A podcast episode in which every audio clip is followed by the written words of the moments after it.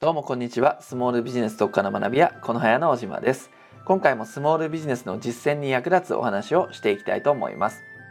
さて今回はですね、web 集客を成功させるコツっていうのは、ルールとか教科書にあるんですよってお話をします。で、この教科書っていうところなんですけども、これはまさに私たちの仕事なんですね。で、今回のお話を通して私たちこの早がやりたいこととか、スモールビジネスのこの部分を助けたいという話をねしていきたいと思います。でやっぱスモールビジネスを営んでると情報に迷うわけですよね。でそれがストレスになっちゃうと思うんですよ。で今回そのストレスを和らげられたらなと思って話していきますね。で先ほどルールと教科書って言ったんですけどもスモールビジネスやっていく上でルールって決めてますか？いきなりですけど。決めてますかね？でこの決め事をするとものすごく心が楽になるんですよね。で実際私たちもそういう経験ありますしお客さんとかにねこういうふうに決めちゃえば楽になりますよっていうふうにお伝えするといやおかげさんでかなり楽になって逆に仕事はかどりましたなんて報告をいただくんですよ。でこの決めてくださいっていうのはよく言うんですよ。で何を決めりゃいいかってことなんですけども例えばねいろんな決め事ってこれまで歴史上でも世の中でも存在してるわけです。例えば江戸時代であれば武家諸法度のようにこれを守らないと罰しますよ的な決め事がねあったりだとか、まあ、どこにでもこう決め事ってあるんです。でこれをぜひスモールビジネスでも決めてほしいんですね。何でも構わないと思います。ただし何でも OK ってのはやめた方がいいと思うんですね。何でも OK だと結局何やんのとかこれも OK あれも OK ってなっちゃうとごちゃごちゃしちゃいますから。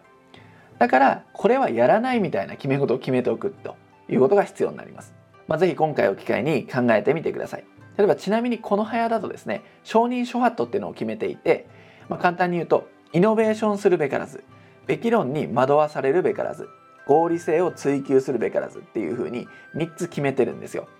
でこの3つっていうのはまあイノベーションイノベーション言ってるけど、まあ、革新成長だけが全てでしょうかみたいなことをね、まあ、問うてるというか自分たちで意識してるっていうことですね。で私たちはよく江戸時代の話もするんですが江戸時代っていうのは循環型社会だったんですよ。要は再利用して物を大切にするっていう精神があったんですね燃え切った灰でも肥料にしてまた新しい食物を栽培するっていうようなことを頻繁に行っていたわけですこれ要するにどういうことかっていうと、まあ、未来よりも過去を重視しているというか過去に作ったものとか手に入れたものを大切にしていってそれを有効活用していくっていうような考え方があるんですね。で向上心っていうのは悪いわけじゃないんですけども向上心持つことで今の自分に足りないものにやっぱ目を向けちゃうことが多いんですよ。で足りないものに目を向けると一生満たされることはないので結果迷っちゃったりするんですね。足るを知るとか足ることを知るって言葉がありますが私たちこの早もこの言葉すごく大切にしています。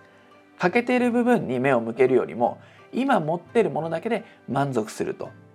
いう考え方の方が有効な場合があります。そうすれば今あるもので何とかしようという考え方に切り替わるので今持っているものを有効活用できるようになるんですね。そうすると初めて新しい情報を扱えるようになってくるんです。この足ることを知るというね精神ぜひ忘れずにいてください。未来にばかりじゃなくて過去に目を向けるということですね。でべき論に惑わされるべからずも、まあ、起業家たるもの徹夜してがむしゃに働くべきだとか人付き合い人脈形成は我慢して行いなさいとかいろんなべき論に出会うと思うんですね。でも本音はどうかなってことを考えてほしいんですよ。本当にそれやりたいかなっていうふうに内なる声に従ってほしいんですね。そうすると違うことがあるかもしれません。するべきだって言われちゃうとついついね反射的に正しいと思っちゃうんですけど実はどうなのって疑問を持つところから自分らしさって始まっていくんですよね。で最後の合理性を追求するべからずっていうのは時間単価を上げましょうとか利益率を最大化させましょうとかっていうのをよく習いますけれどもこればっかり見ているとまあいいんですけど人間味が失われちゃうこともあるんですよね。例えば夏目漱石の「心」っていう小説の中で金を見るとどんな君主でも悪人になるのさなんていうセリフ有名なシーンがありますけれどもまさにお金イコール悪っていう描写ですよね。で稼ぐことは大切だと思いますし私たち自身も商売営んでるわけですよ。ただ効率とか収益性っていうのを追いかけていく中でどっかに穴が開くことに気づく必要もあるんですね。お金を稼ぐのは素晴らしいことなんですけども、まあ、こういった穴が開くってこともちょっと頭の片隅に入れておいてください。まあ、以上は簡単ですけども3つのルールっていうのを私たち自身は決めてるんですね。なんでぜひねこれを聞きのあなたも決めてみてください。何々はしないとか何々は嫌だみたいなルールを決めると意外とすっきりします参考までにはいそしてここでなんですけども冒頭の方に言った私たちこの早がやりたいことスモールビジネスの方の心の助けになりたいとか貢献したいってことについてお話をさせてください。でこれは何を私たちはやりたいかっていうと web 集客の教科書作りをまずはやっていきたいと思ってるんですね。でなんでかっていうとやっぱりネット集客ウェブマーケティングの分野って迷うからです。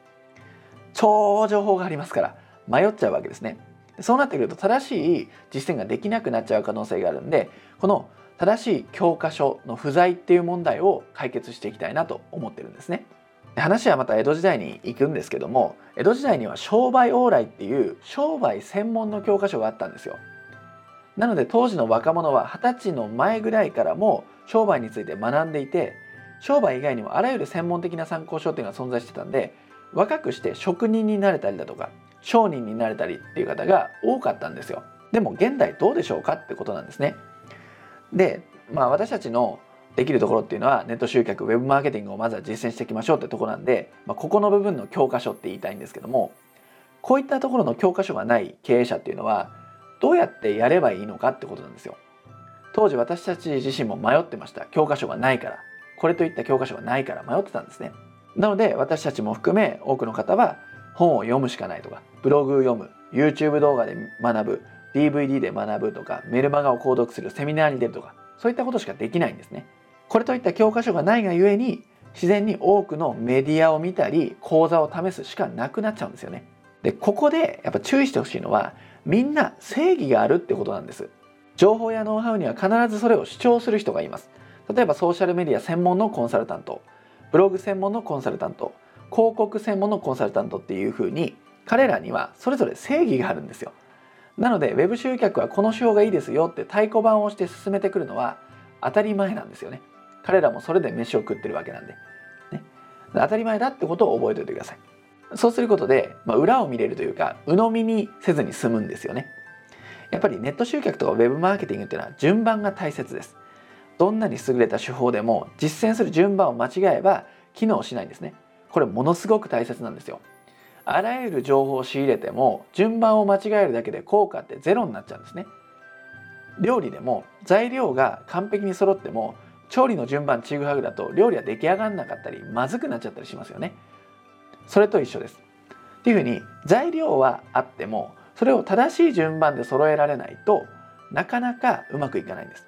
ここを私たちこの早は解決していきたいんですよ。この情報をどう選んでいって自分に合う情報を探してそれをどういうふうな順番でこう実践していくかここをお伝えしたいんです。どうでしょうかね？ネット集客これだけで十分ですっていう教科書があれば楽になりませんか？それをやりたいんですよ。なので私たちこの早ができることとしましては混沌としている情報を分かりやすく誰でも実践できるように教科書としてまとめるこういうことができるといいなと思ってます。ウェブ集客のこれといった教科書がないために今の自分の欠けている部分に目を向けてしまう人だったりウェブ集客の教科書がないためにがむしゃらに徹夜をしてしまっている人だったりウェブ集客の教科書がないがために合理性や利益性ばかり気にしてしまう人っていうふうに多くの人が生き急いでしまっているように思うんですよね。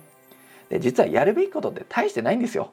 ウェブ集客で言うと。で大してないのにこんな苦労してしまうとやっぱりこれから若者っていうところで見ても起業を志す人っていうのはそういう苦労してるスモールビジネスオーナーを見ちゃうと減ってきちゃうんじゃないかなと思います。でも実はそんなことはないので最低限だけやっていればうまく集客ってできるようになっていくんですね。ウェブ集客の最低限っていうものをまとめて教科書にする。これをこれからもどんどんどんどん努力して作っていきますので今後ともねこの早をよろしくお願いしますというような変なまとめになりましたけれどもまさにね私たちがやりたいっていうのはそういうことになります。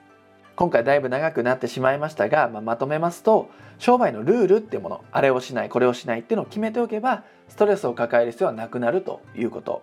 そしてウェブ集客とかも肝心な部分肝の部分だけ知っておけば情報に迷わないってこと。これを覚えておいてください。で実践に重きを置くならやっぱり多くのことを仕入れるよりも最低限に価値がありますね。増やすんじゃなくて減らす絞るという方向でこれからは情報を捉えてみてください。是非一緒に最低限ってところを実践していきましょう。最後までご視聴いただきありがとうございました。